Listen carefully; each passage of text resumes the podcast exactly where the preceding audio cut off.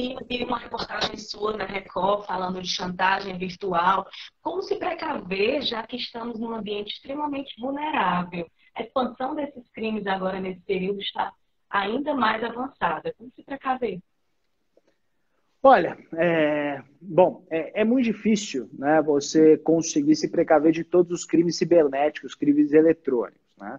É, são crimes que acontecem há muitos anos, eles vão se adaptando, vão se sofisticando, uh, e muitas vezes a maior parte do, do o objetivo né, destes crimes é, normalmente são dois, né? ou extrair dinheiro de alguém ou constranger violentamente alguém né? em, em, redes sociais ou no ambiente da internet. Né?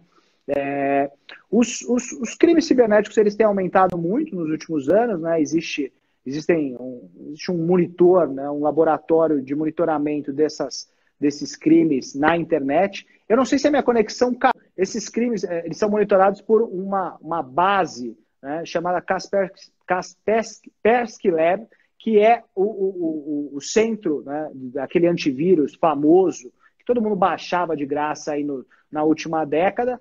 Ele virou, né, uma, ele criou uma espécie de monitor da internet, onde ele monitora todos esses crimes cibernéticos, né, que são normalmente scams, phishing, enfim, outras tantas modalidades que envolvem desde uh, uso uh, de senhas, uso e, e, e coleta né, indevida de senhas bancárias, até mesmo interceptação de dispositivos. Se for para dar uma regra geral, né, é, conforme a gente já fez em outras ocasiões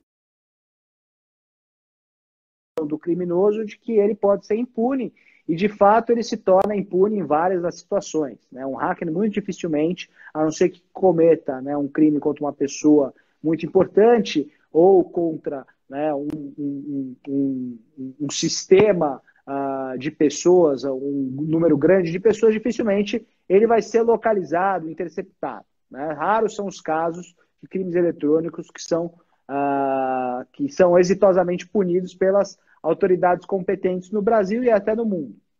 É, porém, a, a, regra de ouro da internet é fique atento. Né? É, é, quando alguém uh, mandar uma mensagem para você uh, no seu WhatsApp dizendo que tem um empréstimo ou que está precisando de um empréstimo, é, você sabe que isso não acontece, né? não aconteceria no ambiente normal, por que, que vai acontecer na internet? Né?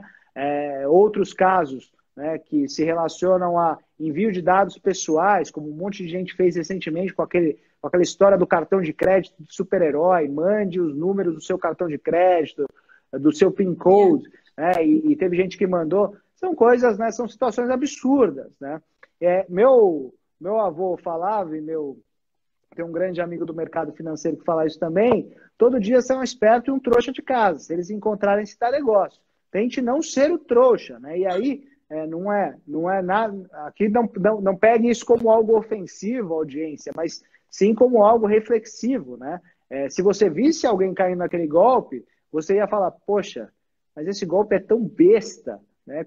Como é que você foi cair nisso? Agora, quando acontece com a gente, né, a nossa sensação é de vexame, porque a gente já caiu no golpe.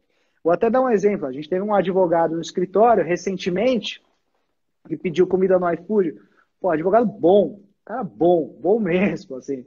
Gente que a gente bota os nossos negócios mais complexos. A gente está falando assim de emissão de dívida no exterior para fazer um grande M&A aqui no Brasil.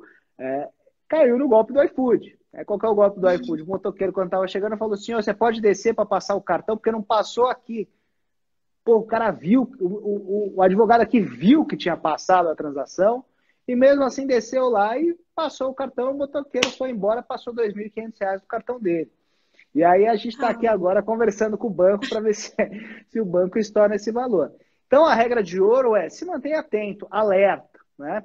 Se for navegar num site que você não conhece, é, usar uma plataforma ou um aplicativo, até um aplicativo que está lá na Apple Store, na Google Play, fique, é, é, é, fique alerta. Né? Veja se realmente né, aqueles dados, aquelas informações que estão sendo pedidas são necessárias, né? se você realmente se sente confortável de fornecer aquilo ou se aquilo não é só um impulso seu por conta de algum clickbait, né, alguma isca que botaram para você.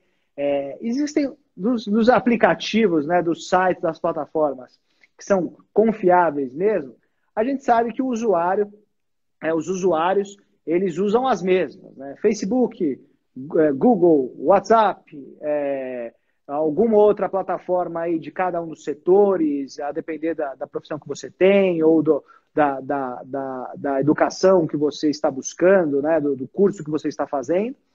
É, mas as plataformas conhecidas seguras é, são, são essas que a gente já conhece, né? são as que a gente usa no nosso dia a dia. Quando estiver fora desse ambiente dessas plataformas, verifique se você está realmente num ambiente seguro. Né? E aí, nada como botar no Google ali para saber se realmente aquele é um ambiente seguro. Vou até pegar um exemplo aqui.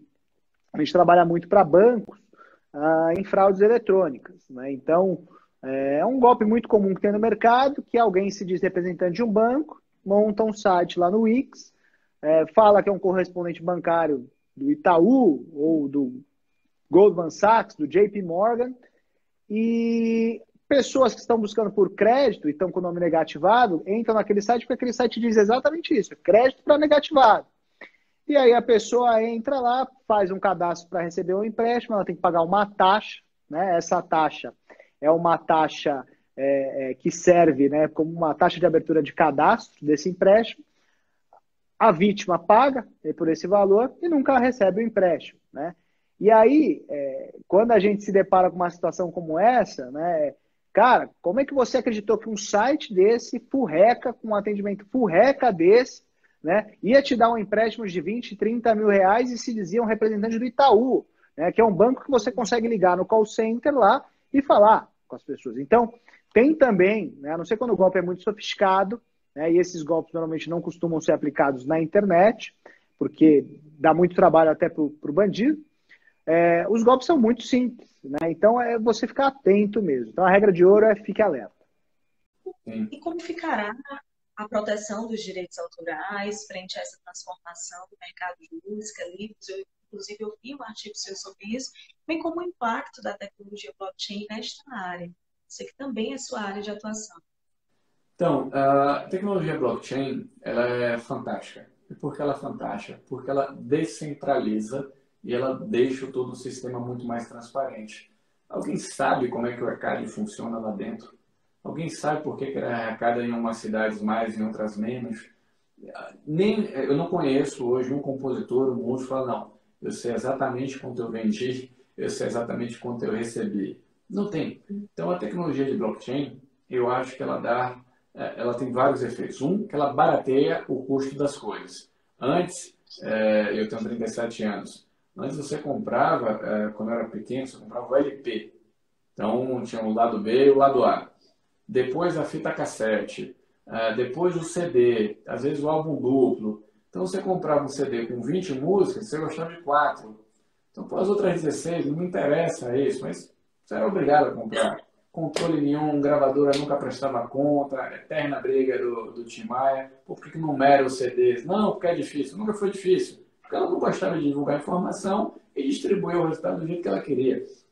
Mas, enfim, com a tecnologia blockchain, isso vale para livro, para música, você tem um universo de pessoas que você consegue acessar de forma instantânea. Então, o seu canal de distribuição ele ficou muito maior e muito mais fácil de controlar.